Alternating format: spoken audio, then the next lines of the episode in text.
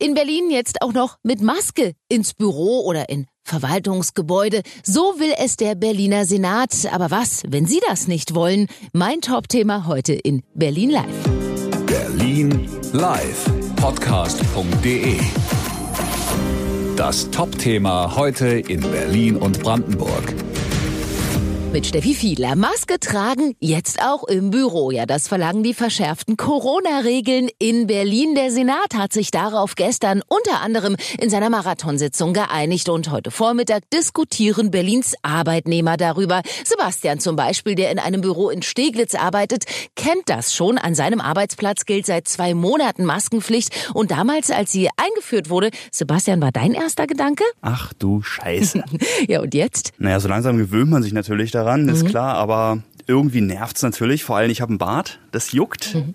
Und ähm, ich muss ehrlich sagen, ich gehe auch öfter mal aus dem Büro ohne Maske, weil ich sie vergesse. Ja, das kennen andere wahrscheinlich auch nur zu gut. Ab Samstag, wenn die Büromaskenpflicht im Berliner Amtsblatt erscheint, gilt sie dann offiziell. Ja, und nicht nur Sebastian war anfangs skeptisch, auch Jaroslav aus Mitte hat uns dazu angerufen und erzählt, wie es bei ihm bei der Arbeit seit Corona läuft und welche Meinung er zur Maskenpflicht in Berliner Büros hat sagen wir mal so, wir sind auch eine, eine, relativ kleine Firma mit, mit 20 Angestellten, aber im Büro sind wir vielleicht mal vier Personen. Wir versuchen, von Anfang an haben wir versucht, uns irgendwie abzuwechseln. Dass als Beispiel der Chef da war und ich war unterwegs und umgekehrt, dass die Firma eigentlich nicht in Erlegen kommt. Äh, es ist nun mal äh, zu arbeiten, acht Stunden mit Maske, ist eine Zumutung für manche, für manche Gewerke auch. Ne? Meine Frau arbeitet im Einzelhandel und das ist wirklich auch mal ganz schön anstrengend. Und sie müsste von Anfang an eine Maske tragen. Ne?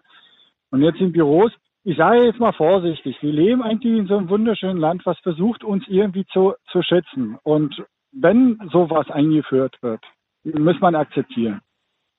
Ne? Und selbst wenn das nur irgendwie ein Prozent ist, was, was uns irgendwie weiterbringt und uns hilft. Ne? Ja, also Jaroslav ist kein Maskenfan, ist aber vernünftig und sagt, wenn es sein muss, dann eben auch Maske im Büro. Aber was, wenn Sie partout keine Maske im Büro bei der Arbeit tragen wollen? Ist das ein Kündigungsgrund? Ich habe mal nachgefragt bei Arbeitsrechtsanwalt Simon Fischer. Also grundsätzlich kann mein Arbeitgeber natürlich von mir erwarten, dass ich mich rechtstreu verhalte und ähm, viel wichtiger ist aber, dass der Arbeitgeber mit der Maßnahme ja auch die Kollegen schützen soll. Und da hat der Arbeitgeber auch eine Fürsorgepflicht gegenüber den Kollegen und er wird reagieren müssen, wenn ich die Maske nicht trage. Und daher werden sich Maskenverweigerer auch auf Abmahnung und im Zweifel, wenn die Maske dann immer noch nicht getragen wird, auch auf eine Kündigung einstellen müssen. Mhm. Kann ich denn, ähm, kann mich denn ein Attest von der Maskenpflicht befreien? Werden sich genau diese Leute jetzt fragen, die mhm. wirklich nicht Maske tragen wollen oder vielleicht wirklich auch nicht können? Mhm.